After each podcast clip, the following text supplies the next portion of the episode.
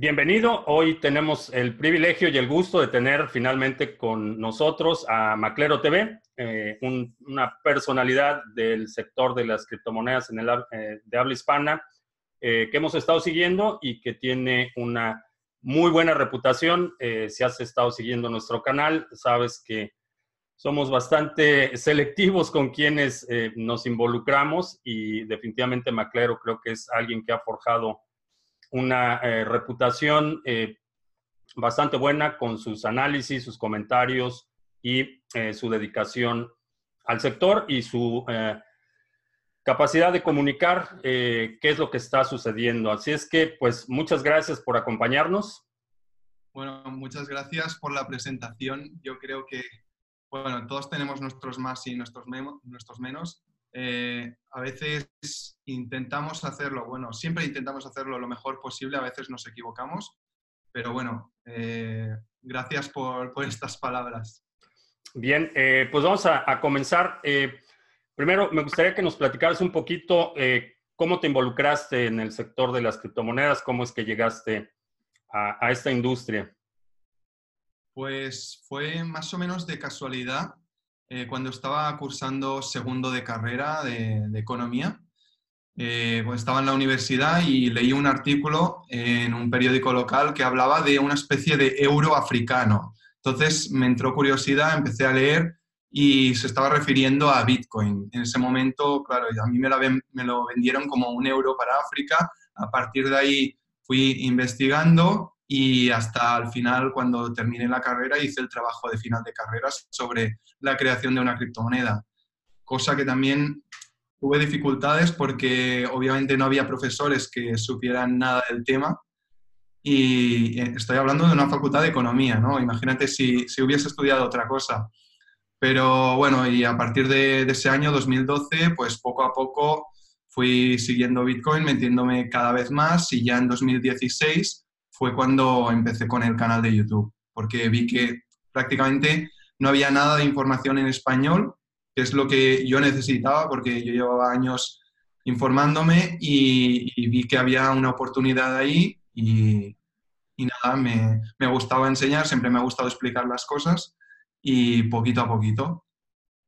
Bien, me parece interesante que tocas el tema de, de los errores y los tropiezos. Creo que todos hemos hecho predicciones incorrectas, hemos cometido errores y, algo que eh, en general creo que los suscriptores y la comunidad son un poco reacios a aceptar el hecho de que, nos equivocamos y, creo que el, peor error es no, revisar tus propias creencias, no reevaluar eh, tus perspectivas y muchas veces la gente no acepta una simple explicación como que me equivoqué, dije que eso podría pasar, no pasó, ok, no pasa nada, ¿no?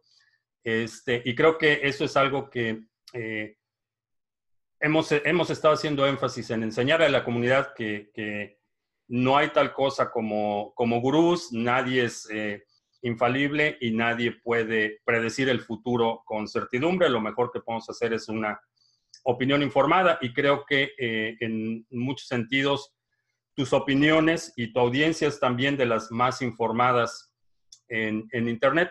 ¿Cuáles han sido las, eh, los aspectos o las, las guías que has seguido como criterio editorial eh, para tu canal? Mm, ¿Puedes especificar un poco más? O sea, por ejemplo. Por ejemplo, una cosa que eh, yo no hago en mi canal, no promuevo por ejemplo, seguramente tú recibes decenas de correos todos los días, igual que yo, eh, que vamos a lanzar este proyecto, que quiero que me hagas un video, que cuánto me cobras por un video.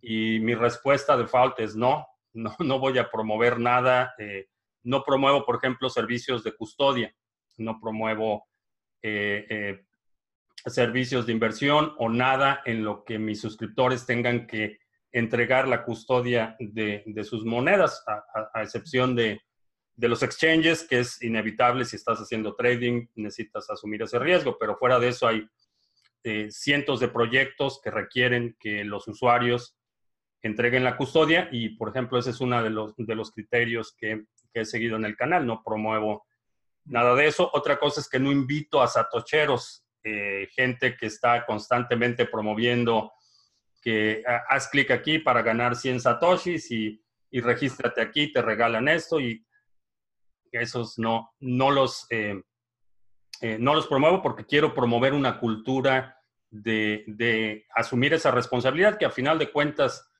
si vas a comprar Bitcoin, si vas a invertir en el sector y le vas a dar la custodia a, a una empresa o a una persona, eh, estás desaprovechando justamente lo que en mi opinión es, es la mayor fortaleza. Entonces, eh, ese es el criterio editorial que yo he seguido. Eh, ah, no te voy a mentir, es, es, muy tentador las ofertas que llegan. La, la, tentación del dinero está ahí. sin embargo, creo que le haríamos una perjudicamos más de lo que, de lo que eh, educamos cuando estamos eh, promoviendo este tipo de cosas, ¿no? Entonces, eh, ¿cuáles son algunas de las cosas que has dicho? No, definitivamente esto no, no lo voy a poner en mi canal o esto no lo voy a hacer. Bueno, de, las, de los emails que me llegan, mm, ninguno, porque de hecho ya la mejor manera de no tener problemas es no aceptar nada, porque si haces un filtro siempre hay uno que se te va a colar.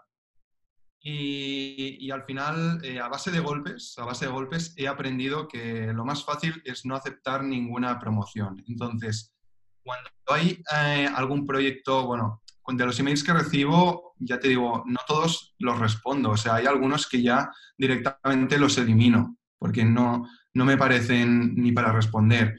Otros que me pueden parecer más interesantes, estudio maneras con las que podría investigar más sobre el tema y si hay alguno que me gusta mucho, eh, lo que ofrezco es una entrevista, pero una entrevista mm, no de favoritismo, sino preguntas a veces que, puede eh, perjudicarle, ¿no? Pero eh, claro, el interés es ver qué puede ofrecer ese proyecto y, y, casi siempre lo hago también, no solo pensando en lo que pueda interesar a los suscriptores, sino lo que me puede gustar a mí hacer o no. Muchas veces la gente cuando he hecho, tengo una sección que es eh, todo sobre, en la que hablo de, un proyecto en concreto de criptomoneda. Y muchas veces hay gente que lo ha confundido con que estoy promoviendo ese proyecto, que me han pagado para ello. Y no, simplemente son proyectos que me gustan a mí o que veo que hay realmente mucho interés en el mercado, como es por ejemplo ahora recientemente con Green, eh, la nueva criptomoneda anónima, eh, y simplemente pues hago el vídeo para yo mismo mm, tenerlo allí guardado como información, aprender sobre esa moneda y a la vez que aprendo pues lo comparto para que luego otro pueda buscarlo y ya eh, tenerlo más a mano, básicamente. Entonces, filtro no hay, es simplemente no a todo lo que no salga eh, propuesto por mí. Mm, me parece buena política. sí, de hecho, yo ya, ya hay muchísimos correos que, ni siquiera contesto, ¿no? Eh, básicamente previendo esa, esa, situación de que eh, es, es, inevitable el, conflicto de interés cuando estás recibiendo un pago por, eh, por, algún, por alguna promoción, ¿no? Ahora, de, de, las entrevistas, de la gente con la que has hablado, de quienes han, han estado involucrados en, en proyectos, ¿cuáles considerarías que son los proyectos más relevantes en este momento? Eh, de que yo haya entrevistado. Que hayas entrevistado, que hayas analizado o que hayas leído recientemente. Pues um, sin duda en estos momentos yo creo que Green, Green y BIM, los dos proyectos del protocolo Mimble-Wimble. De hecho, Green tiene que ser mi próximo vídeo, lo tengo pendiente.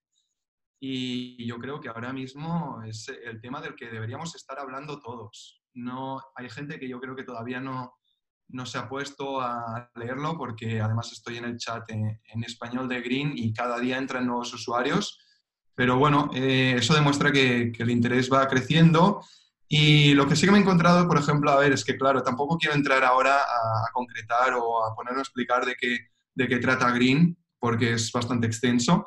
Pero hay mucha gente que cuando le explicas que tiene un supply eh, ilimitado, ya dice, uff, no me interesa no me interesa porque esto va a ser muy barato, porque va a haber eh, muchísimos, pero es que eh, hay que entender antes que Green no está hecha para especular, no es una moneda como puede ser Bitcoin, que es realmente un refugio un valor refugio o el oro virtual, sino eh, Green sería más como el efectivo digital. Entonces, vamos a tener ah, el oro que es Bitcoin y vamos a tener Green que es como el efectivo. Y realmente el efectivo es ilimitado y anónimo, ¿no? Pues igual que Green. Entonces, como uno no invierte en efectivo para ganar dinero, pues del mismo modo no invierte en Green para ganar dinero. Aunque es verdad que ahora en los primeros años va a haber eh, relativamente poco y puede que sea más eh, cotizado.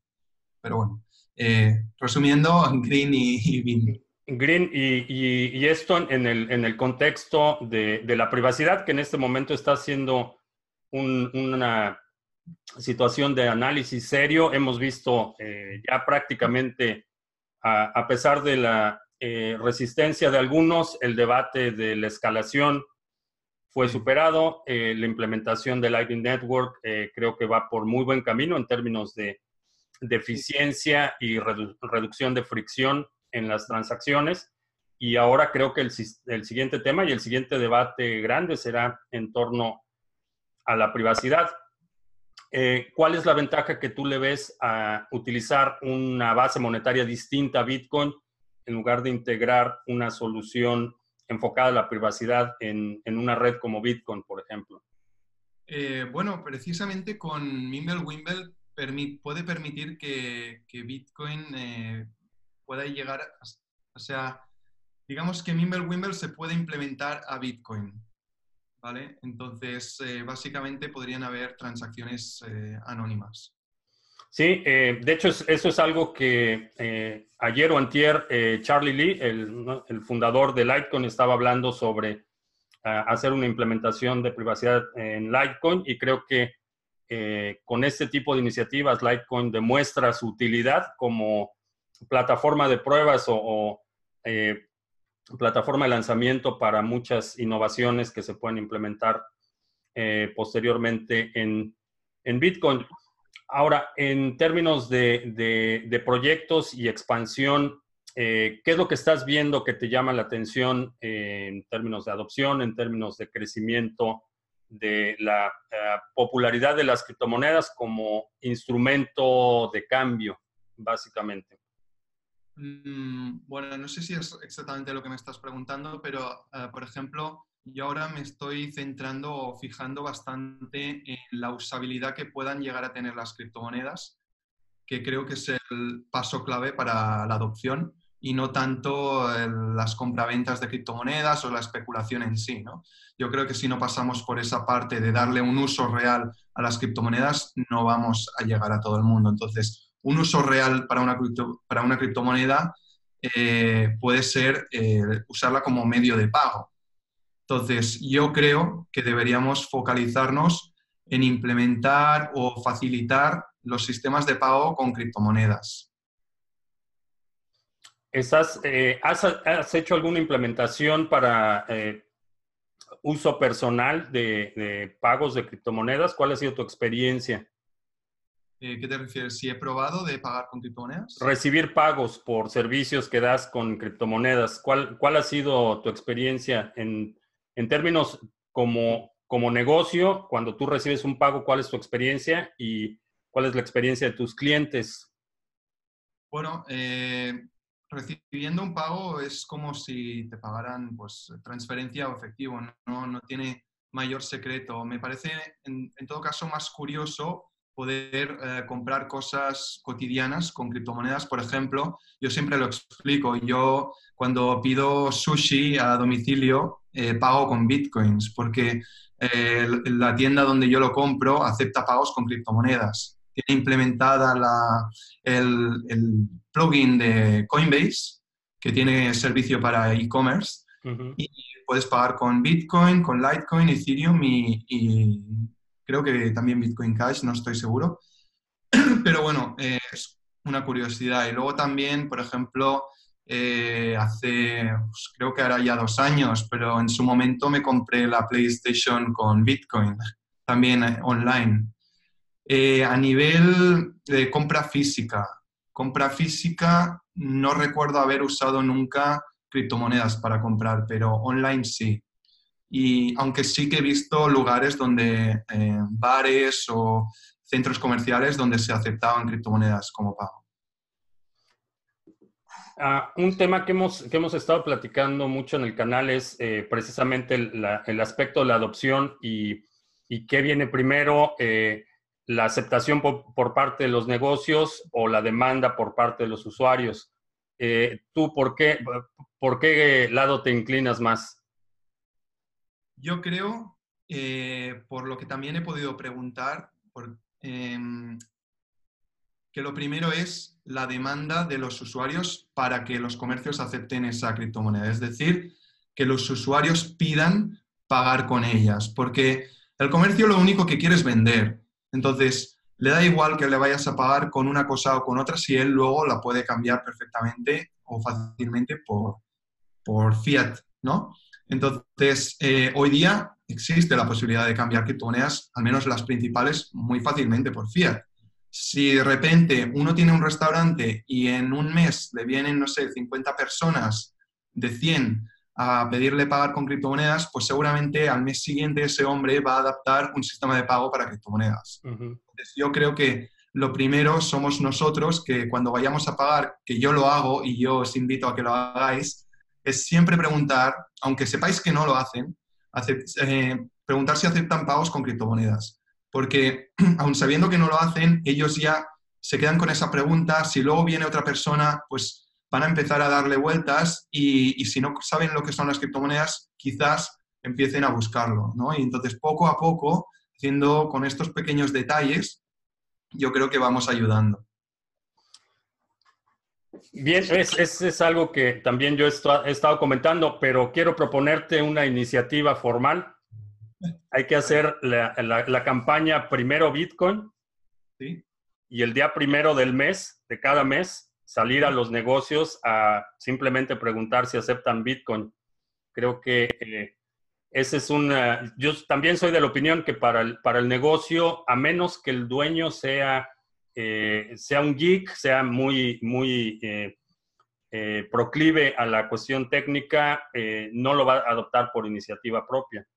Eh, es una carga para un negocio tener que hacer la implementación, la integración de sus sistemas de pago eh, para cubrir una demanda que no están viendo.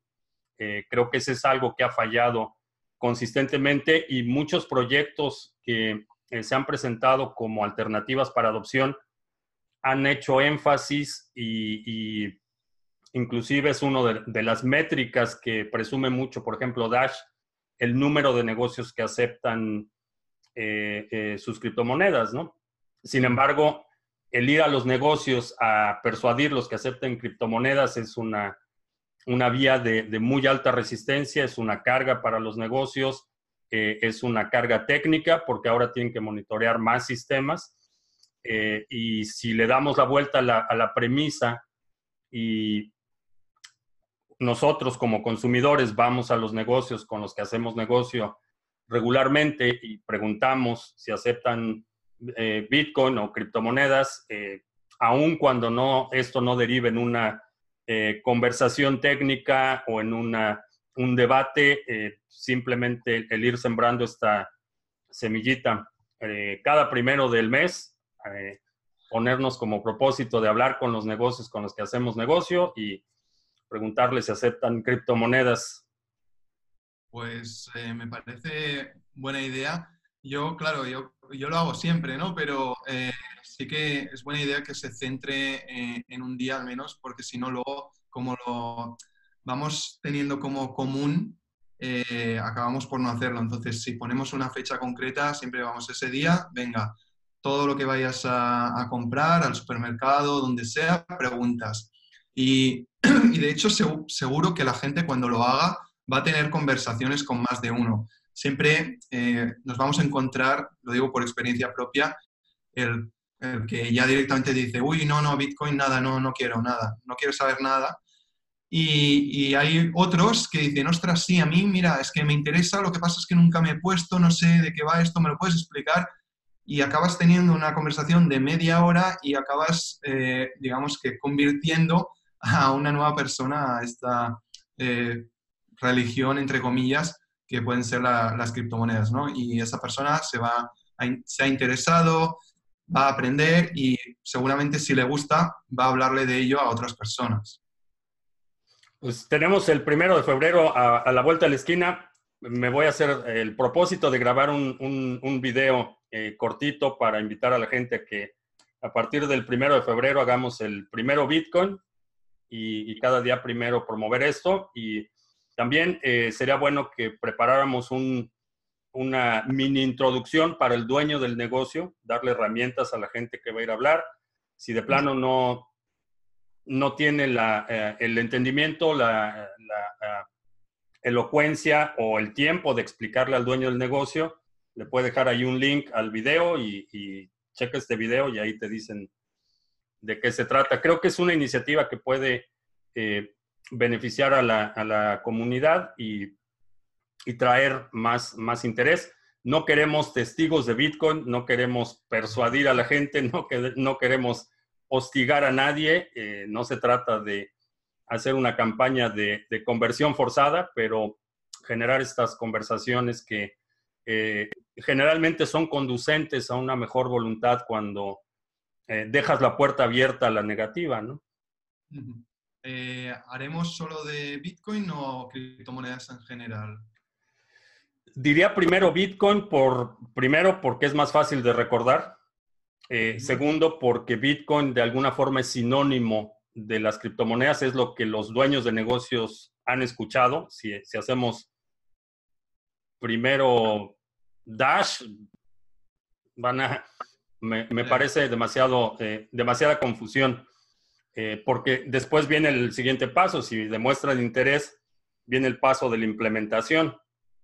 Entonces, si, si le dices aceptas criptomonedas y después le pasas el menú de 100 criptomonedas que tiene que implementar en su sistema de punto de venta, eh, ya no empezamos bien. Entonces, mi, mi, sugerencia sería enfocarnos primero Bitcoin, porque después ya la implementación empieza a ser mucho más fácil. Si, si implementas eh, sistema de pago eh, en Bitcoin, como BTC Pay Server, que por cierto estoy terminando de hacer eh, una, implementación, agregas Litecoin y después puedes agregar 10 o 12 monedas eh, que utilizan el mismo protocolo de Bitcoin y después ya ir agregando más opciones de pago resulta mucho más fácil. Eliminas eh, la, barrera de entrada, que si les das un menú de 100 criptomonedas que pueden adoptar, se vuelve imposible por el el tipo de cambio de las criptomonedas, estar llevando control de precios, este, asignar precios en todo. Eh, como negocio es sumamente complejo, yo lo veo, y, no tengo un portafolio de productos muy amplio, vendo, lo único que tengo eh, por lo que recibo pagos de forma regular son seminarios y la implementación, mientras más monedas tienes, se, vuelve más complejo el, eh, llevar la, la, parte administrativa, ¿no? Entonces, irá como iniciativa, empezar con Bitcoin y, de ahí ya se irá desprendiendo eh, lo demás. Creo que por reconocimiento de marca, por la infraestructura que hay, eh, sería una, una, mejor alternativa empezar por ahí, ¿no? Vale, me parece perfecto. Ya, bueno, concretaremos más el tema, por ejemplo, crear un hashtag, ¿no? Para Twitter o algo así y que la gente vaya poniendo sus experiencias para ver lo que han hecho y si alguien se anima poniendo algún vídeo o lo que sea. Y, sobre todo, yo siempre digo, si encontráis comercios que acepten criptomonedas, compartirlos, porque realmente no es que abunden. Entonces, sí que hay webs donde puedes ver comercios que acepten criptomonedas, pero no todos están registrados. Entonces, cuantos más sepamos, mejor. Sí, me acordé ahorita de, hace un par de meses compartí un, un negocio que acepta Bitcoin y resulta que es una armería aquí en Texas. Entonces hubo, hubo mucha controversia porque de por sí ya, ya tienen esta noción de que los bitcoiners son carnívoros y, locos armados. Este, entonces causó mucha, mucha controversia, pero sí es muy buena idea compartir a los negocios porque los negocios ven el beneficio adicional eh, de la promoción, definitivamente. Sí, sí. Bien, eh, ¿qué más? Siguiente tema. Siguiente tema. Eh, quizá la pregunta más común que recibí es si el sofá de Maclero va a regresar. Ostras, eh, sí, a mí también me lo preguntan, obviamente. Y bueno, es que no depende solo de mí. El sofá de Maclero éramos dos, ¿vale? Eh, yo siempre repito, no ha pasado nada con Alexandre, seguimos viéndonos, él es de Barcelona igual, quedamos eh, de vez en cuando. Eh, lo que pasa es que él ahora pues tiene otros proyectos y no tiene tiempo para esto, simplemente, pero ni para el sofá de Maclero ni para las criptomonedas. Entonces, pusimos fin a la primera temporada y me dijo que durante un tiempo pues no podría y por eso la segunda está así como en pausa y bueno, pues seguramente espero que más adelante cuando termine estos proyectos que tiene, pues ya empezaría una segunda temporada. Muy bien. Para los curiosos, ahí está el sofá de Maclero. Quizá regrese pronto. Bueno, no puedo poner fecha, es simplemente, bueno, él y yo lo vamos hablando. Créenme que yo también eh, soy uno de vosotros, yo le insisto, Alexandre, venga, saca un poco de tiempo. Solo son, bueno, acaban siendo como tres horas a la semana, pero realmente se pueden sacar y pues es que eh, no tiene tiempo en estos momentos. Y más adelante espero que sí. Muy bien. ¿Qué, ¿Qué, proyectos tienes para este año? ¿Cuál es, tu, perspectiva para, este año?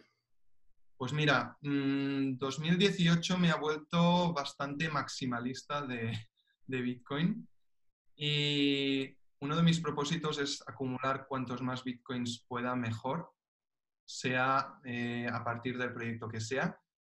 También aprender de minería, que es mi punto débil, no, no lo controlo y me siento bastante inútil cuando me hablan de estas cosas y creo que ya toca ponerme a ello.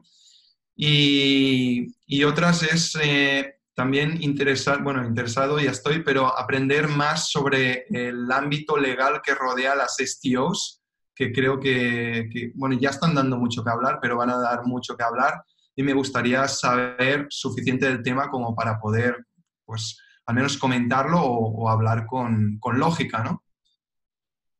Sí, ese es, ese es también un, tema eh, que he estado investigando y que creo que aun cuando la parte de la jurisdicción es muy fragmentada, y esto es algo que, al igual que la, situación fiscal, eh, es muy difícil eh, hacer precisiones cuando estamos hablando de, situaciones jurisdiccionales. me preguntan, por ejemplo, sobre impuestos. sé la situación fiscal en en algunos países, pero más allá de generalidades, no, no se puede hablar en términos absolutos eh, cuando hablamos de eh, fiscalización, cuando hablamos de regulación. Eh, esto es algo eminentemente local. Esa es un, la regulación que van a tener este, este tipo de tokens en la comunidad europea va a ser totalmente distinta a la que tengamos aquí en Estados Unidos y la la falta de regulación que habrá en muchos países eh, para estos instrumentos. Sin embargo, creo que aunque mucha gente lo, está presentando como la siguiente evolución natural de los ICOs, creo que, creo que no, no va a ser precisamente por la carga eh, jurisdiccional. Cuando tienes un instrumento que tiene que estar regulado eh, simplemente en eh, el aspecto de, cumplimiento de la ley, de, no, se me fue la palabra en español, compliance, el, departamento que se encarga de, toda la regulación gubernamental, es una carga que un proyecto pequeño no puede, no puede llevar. Y, en la medida en la que se vuelve más, más detallada la, legislación, la, la vigilancia es más minuciosa y la carga se vuelve mayor para proyectos. Entonces, proyectos que en el 2016, 2017 podías lanzar con 20 mil dólares, ahora vas a necesitar 200 mil y de esos 150 van a ser para los abogados, ¿no? Sí, mira, te puedo dar datos porque es que precisamente esta semana ha habido una especie de reunión en, Barcelona sobre las STOs y, bueno, comentaban que para hacer una estio de menos de un millón de euros, que, no te molestes, porque no te sale a cuenta. Porque mm, con todo lo que necesitas, si es solo para recaudar 100.000, 200.000 euros, que, no, que, te olvides, que hay otros modos. Entonces, eso pues demuestra todo, toda la problemática legal que todavía hay en las STOs y yo creo que en las criptomonedas en general. Em, en Europa, claro, tenemos la legislación europea, pero también hay eh, las nacionales, ¿no? Y cada país tiene su tributación de criptomonedas. Si no me equivoco, eh, por ejemplo, hablo de la península ibérica, eh, España está pues desde el 19 al 23% según los beneficios generados con criptomonedas. Portugal eh, creo que hablaban del 0%, aunque nunca lo he podido verificar, pero siempre que escucho Portugal hablan del 0%. Y luego Andorra, perdón, Andorra es un 10%. Entonces, claro, depende de dónde te vayas. En Suiza ya va por cantones. En, en Zug creo que es del 8 o 10% más o menos, que es el Silicon Valley, ¿no? El Crypto Valley en Europa. Pero, claro, depende de, dónde se vaya uno, es más fácil o más complicado. Binance está en Malta, luego Gibraltar también está ahí, ahí. Estonia con el tema de la residencia digital, que uno puede crear una empresa desde donde quiera de la Unión Europea. Depende, cada país tiene más interés o menos en, facilitar las cosas. Eso siempre va a depender de, los gobiernos. Sí, y, estarás de acuerdo con, el punto de que las, las STOs, a final de cuentas, van a terminar siendo lo mismo que un IPO.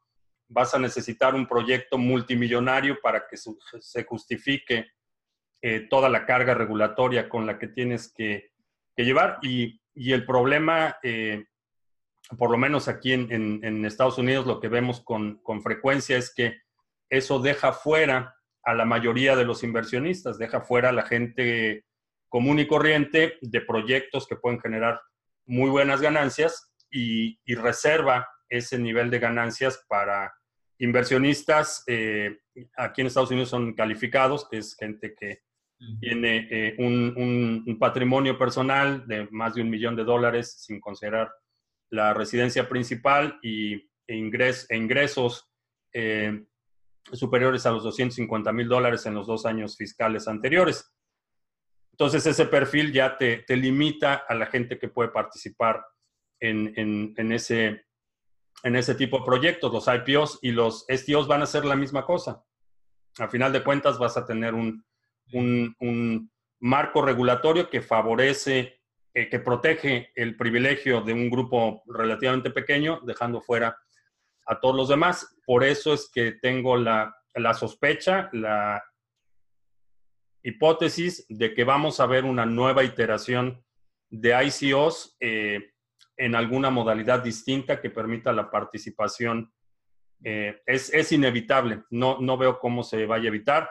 A lo mejor van a ser ventas que a lo mejor se llevan exclusivamente en, en grupos privados en Telegram, a lo mejor van a ser algún mecanismo de, eh, de encripción de, de, identidad del emisor, eh, pero vamos a ver el regreso de un fenómeno similar a los ICOs, eh, si no para finales de este año, para el próximo año creo que vamos a ver una nueva ola de una modalidad distinta, pero que va a cumplir esa función porque la cantidad de dinero que llegó al sector eh, mediante los ICOs es una prueba innegable del, hambre y de la ansiedad de la gente de participar en proyectos especulativos de muy alto riesgo. Si vemos la relación de eh, todo el dinero que se perdió entre los ICOs que resultaron estafas, los que no funcionaron, eh, errores de los usuarios, fallas en los exchanges, toda la cantidad de dinero que se perdió comparado con el número de demandas que estamos viendo en este momento, es, es prácticamente cero. Hubo miles de millones de dólares en pérdidas por, por este tipo de fenómenos, errores de usuarios, francas estafas, y el volumen que estamos viendo de demandas eh, eh, por estas pérdidas es, es mínimo. Eh, el otro día, uno de los, Nelson Rosario estaba un abogado del sector estaba eh, comentando eh, una cuantificación de el número de, el, volumen de dinero que está en demandas en este momento por ICOs es menos de, 500, 500 millones de dólares. Eso es el, lo, lo, total que se ha demandado. Comparando con lo que se perdió y lo que entró al sector, para mí es un indicador claro de que hay una necesidad urgente, que hay una, eh, que está la voluntad de la gente de poner su dinero y de arriesgar su dinero y solo es cuestión de tiempo antes de que alguien invente una solución para eh, que veamos una nueva ola de, de, fenómenos similares a los ICOs, pero que, abran esta barrera de participación a inversionistas pequeños eh, con un alto grado de especulación, con una nueva ola de, de, estafas y fraudes y todo lo que vimos entre el 2016, 2017. Creo que va a regresar mejorado, eh, con una cara distinta y hay que estar listos. Bueno, pues espero que sí, porque realmente ahora mismo el mercado necesita un buen eh, chute de adrenalina para, para que esto cambie, ¿no? Eh, a ver, te voy a derivar ahora un poquito hacia la situación del mercado. Em, se comenta mucho que está como parado y que no hay movimiento, que, estamos muy bearish, pero eh, la gente no escucha y hay mucho movimiento fuera de mercado. Hay compras masivas de Bitcoin fuera de mercado. Claro, el problema de esto es que sí, genera, hay, hay un volumen, pero no es eh, real, no es visible. Es decir, si estas compras fueran en exchange, veríamos unos incrementos del precio considerables. Lo que pasa es que obviamente la persona que compra estas cantidades no está interesada en tener un incremento de, ese nivel, ¿no? Y justamente llevo días pensando cómo se podría solucionar eso, ¿no?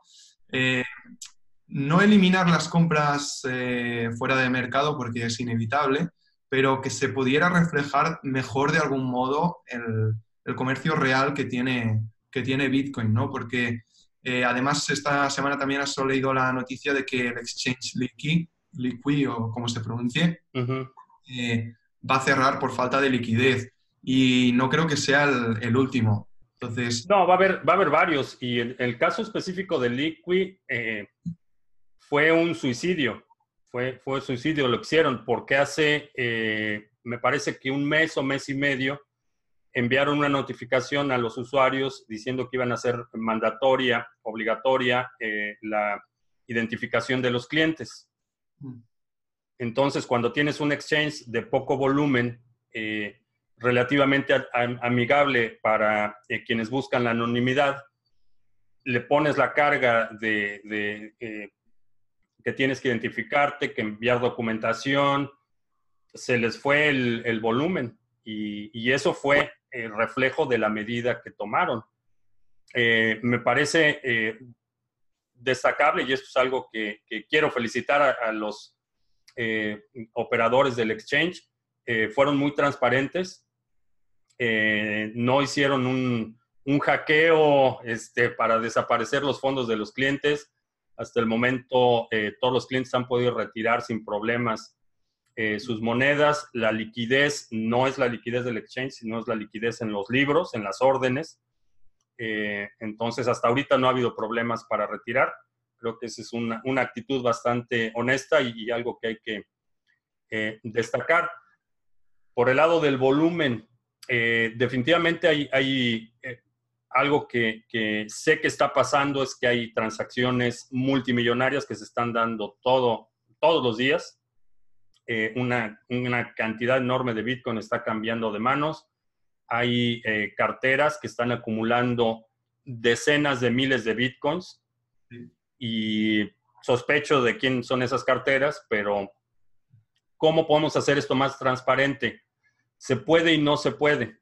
Eh, lo podemos ver porque está en la cadena. Ese, ese cambio de, Bitcoin de una cartera a otra está reflejado en la cadena. Sabemos que Bitcoin está cambiando de manos. En términos de circunstancias, no, no tenemos eh, el detalle de cuánto están pagando por ese Bitcoin, eh, si las carteras son propiedad de personas distintas o entidades distintas o es la misma entidad entonces hay muchos vacíos que por un lado como participantes del mercado no podemos conocer y por el mismo lado como participantes del mercado nos beneficia. Si soy yo el que está moviendo esa cantidad de Bitcoin, si soy yo el que está comprando esa cantidad de Bitcoin sin afectar la percepción del precio, ¿qué incentivo tendría para hacer pública la información o para comentarlo? No, eh, no si recuerdas, hace, eh, me parece que fue la semana pasada o la anterior, que estaba este rumor que el Banco Central de, Rusia iba a empezar a, invertir, eh, me parece que 10 mil millones de dólares en Bitcoin, una cosa así. Cosa que es me parece absurdo, no harías el anuncio, yo no haría el anuncio, si voy a comprar esa cantidad de Bitcoin, eh, un anuncio de ese tipo lo único que va a hacer es afectarme porque va a subir el precio y voy a tener que pagar más. Eh, como inversionista privado, el incentivo es el mismo. No tengo ningún incentivo para hacer pública esa información y para inversionistas grandes y pequeños creo que es una ventaja eh, porque puede funcionar para empujar el precio hacia arriba, pero también podría eh, eh, funcionar en el sentido contrario. Si un jugador grande empieza a vender Bitcoin y el mercado entra en pánico, eso, eso puede ser tener un efecto devastador en, en este momento en particular que estamos en un nivel de precio muy bajo. Si ahorita una ballena mueve 10 mil Bitcoins y el precio baja o, queda por debajo de los 3 mil dólares, olvídate, nos vamos, pero al suelo rápido. Esa es una eh, eh, ventaja y desventaja de, un sistema como el eh, que tenemos en este momento. En mi perspectiva es que beneficia al mercado más que perjudicarlo el hecho de que haya la posibilidad de hacer estas transferencias sin impactar directamente al mercado, porque estas transferencias son, son jugadores grandes. Estamos hablando inversionistas institucionales, gente de mucho dinero. Y esos pueden afectar la percepción del precio para los inversionistas más pequeños y nos colocaría en una posición de desventaja. Sí, bueno, yo he podido ser testigo, no partícipe, por desgracia, porque las comisiones son eh, terriblemente elevadas, las que se puede llevar uno si cierra un trato de este nivel, pero he sido testigo de, algunas y siempre, siempre suelen comprar por debajo del precio de mercado. O sea, siempre te lo piden con un descuento. Por ejemplo, eh, quiero un comprador, un comprador, vendedor, lo que sea, de 50.000 bitcoins eh, con un 10% de descuento. Y claro, aquí con el descuento también incluye las comisiones de los intermediarios, que suelen ser bastantes siempre, porque para encontrar dos personas que se pongan de acuerdo con una compra así, eh, es muy complicado. Siempre surgen pues, problemas que si uno quiere, eh, no sé, que se demuestre que el otro tiene los fondos, eh, que se desplace hasta no sé dónde, bueno, siempre hay alguna cosa y, muchas veces gente que dice tener lo que no tiene. Ese es el más común de, los problemas que surgen al querer cerrar un trato de este tipo. Y, bueno, siempre con gente de, este nivel o de esas que tiene estas cantidades de dinero, pues el ego también. Sí, definitivamente es, es, eh, interesante. Me han llegado varias eh, propuestas para compra o venta de cantidades sustanciales, eh, he decidido no participar, no me gusta manejar dinero ajeno, no me gusta estar metido ahí, eh, sobre todo porque llegan ahí algunas bastante, bastante sospechosas, entonces mm, definitivamente no, no interesa, pero el hecho de que se pueda mantener privado creo que es, eh, como observador del mercado puede ser una desventaja, pero como participante creo que, creo que es algo que trabaja a nuestro favor más que, más que perjudicarnos. En, tu zona, además, eh, compras de este nivel de Bitcoin suelen proceder de, bueno, de un poco más al sur, ¿no? Exactamente. Muchas, muchas de esas. Ya, ya. Entonces. gente, sí, hay, de todo, ¿no? Porque hay compras que son por transferencia bancaria y son de fondos y saber, ese dinero consta, pero luego hay otras que son en efectivo y aquí ya dices, mm, cuidado, cuidado a ver con quién estás tratando. La realidad es que no sé cuál sea peor. ¿Por qué? Porque los bancos es el principal lugar donde lavan dinero los narcos. El hecho de que, de, que, de que venga por una transferencia bancaria no es indicativo de absolutamente nada. si acaso, en mi opinión, el riesgo de que sea dinero lavado que llegue del sistema financiero es mayor a que alguien tenga dinero en efectivo. Sí, eh, correcto. particularmente en, en, muchos países de Latinoamérica hay empresas eh, perfectamente establecidas, perfectamente legales, que manejan cantidades obscenas de efectivo y, que se mantienen en la medida de lo posible fuera del sistema bancario. Y son negocios perfectamente legítimos. Eh, simplemente en los últimos tres meses, ¿cuántas noticias no hemos visto de funcionarios bancarios eh, eh, enfrentando cargos por lavado de dinero, por abrir cuentas este, con nombres falsos, por manipular el mercado? Es cuestión de, de todos los días, ¿no? Entonces, aun cuando venga por una transferencia bancaria, es. Y sobre todo si es Deutsche Bank. Ya, bueno, no, lo que me refiero es que al menos, eh, a ver, eh, teniendo dos casos malos, pues eliges el menos malo. Eh, teniendo una transferencia bancaria, aunque pueda, el dinero ya está, ya está lavado, ¿no?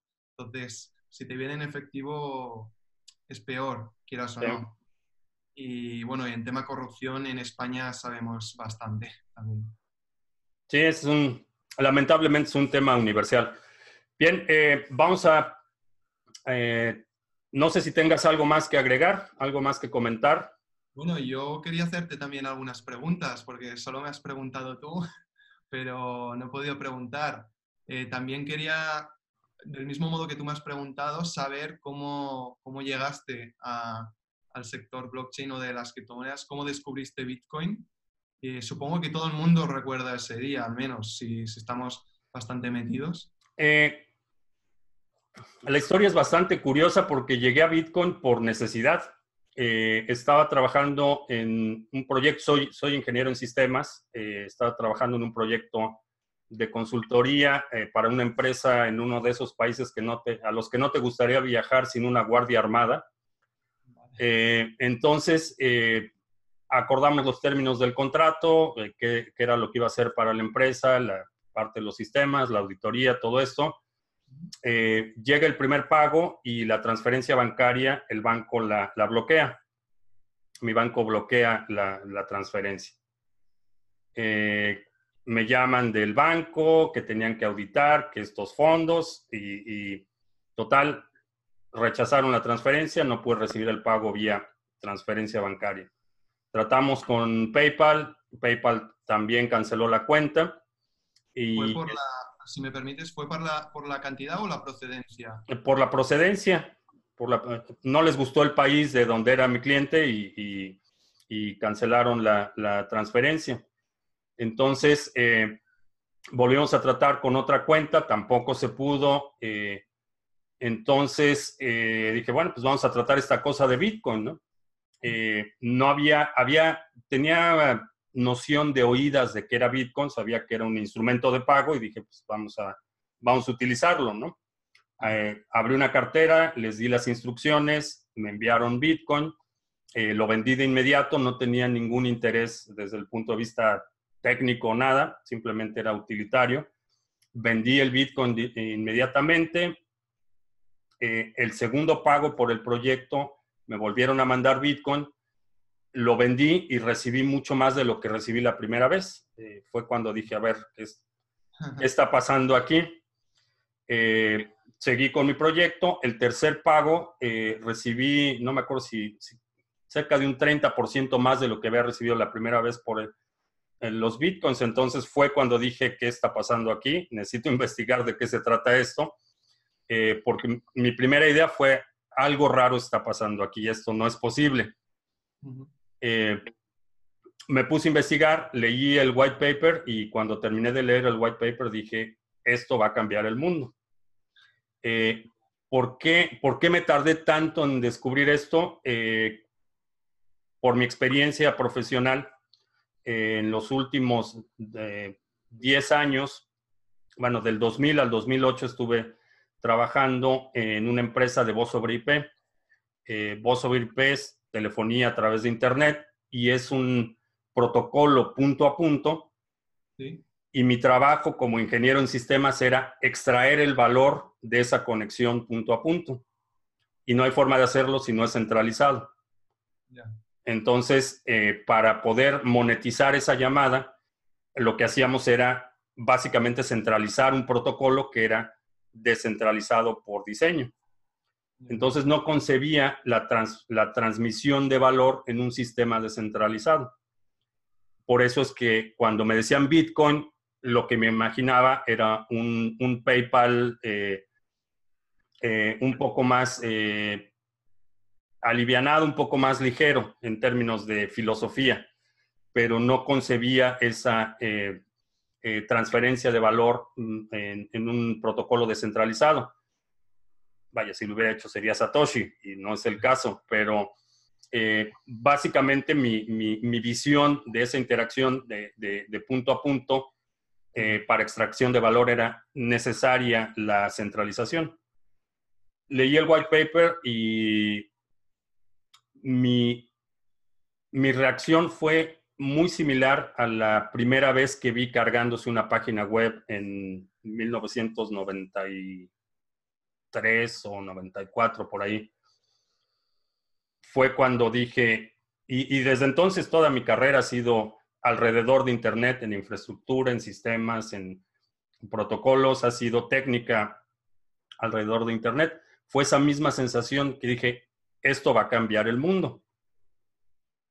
Eh, me puse a investigar, empecé a, revisar el código, empecé a aprender, porque el white paper es como que únicamente la ventana, la ventana inicial y te pones a investigar y te pones a leer y te pones a leer y, los detalles y, y, fue así como, como me empecé a involucrar. Eh, finalmente, me parece que fue a finales del 2016, eh, me parece octubre o por ahí, eh, decidí lanzar el canal precisamente por la misma razón por la que tú lanzaste el canal. Vi que había un vacío enorme de información, muchísimos recursos eh, en inglés, eh, foros, eh, videos, tutoriales, pero en español, más allá de los atocheros que te decían de los faucets y, haz, clic aquí para tener bitcoins y, y la otra la otra tribu, los, los de multinivel y que firma aquí y que dame tus bitcoins y te doy 2% diario y todo eso, en el espacio de, entender la tecnología, de, verlo como eh, un potencial de inversión, no había prácticamente nada. Entonces decidí lanzar el canal y, desde entonces pues me ha permitido eh, dedicarle mucho más tiempo a aprender, que en, mi opinión es un, privilegio el hecho de que le pueda dedicar tanto tiempo a estar leyendo, estar aprendiendo sobre la, la tecnología, el potencial, aplicaciones, desarrollar eh, soluciones que a veces despegan, a veces no fallan. Tengo ahí un, un archivo eh, de proyectos que eh, he intentado lanzar o que he querido lanzar o que pienso lanzar en un futuro alrededor de la tecnología, pero es, es parte de ese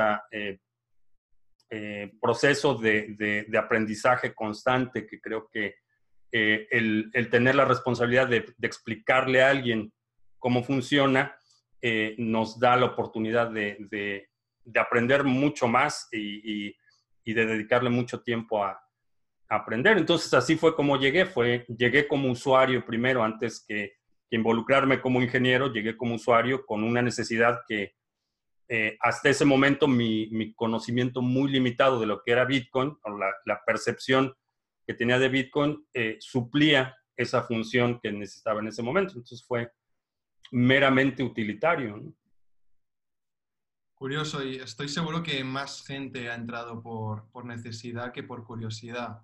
Hay, hay mucha, hay mucha. Eh, hay un cajero aquí en, en, en, Dallas al que voy con, no mucha frecuencia, pero está en un restaurante al que voy seguido y, y me encuentro a mucha gente eh, que envía remesas a muchos países de Latinoamérica utilizando los cajeros de Bitcoin.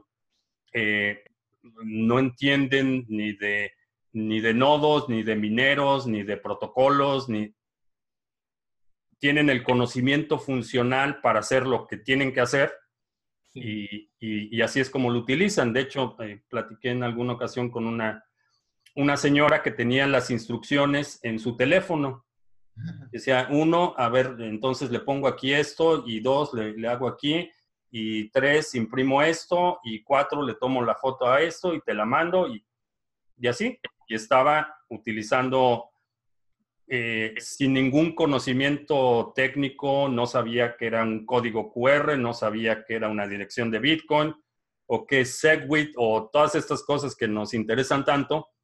La señora no tenía ni idea, lo único que sabía era seguir estas instrucciones y su dinero va de el cajero en Dallas a un cajero en, en Ecuador, me parece que estaba en, no recuerdo, creo que sí Ecuador, pero en, algún lugar de Latinoamérica. Curioso, curioso.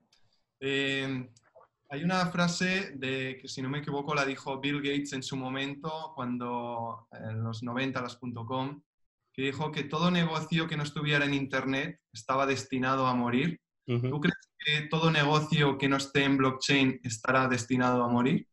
No lo creo. Eh, no lo creo por la, porque hay, hay una, eh, una diferencia sustancial y es que, eh, y para mí es, es algo eh, sumamente atractivo al sector, es voluntario.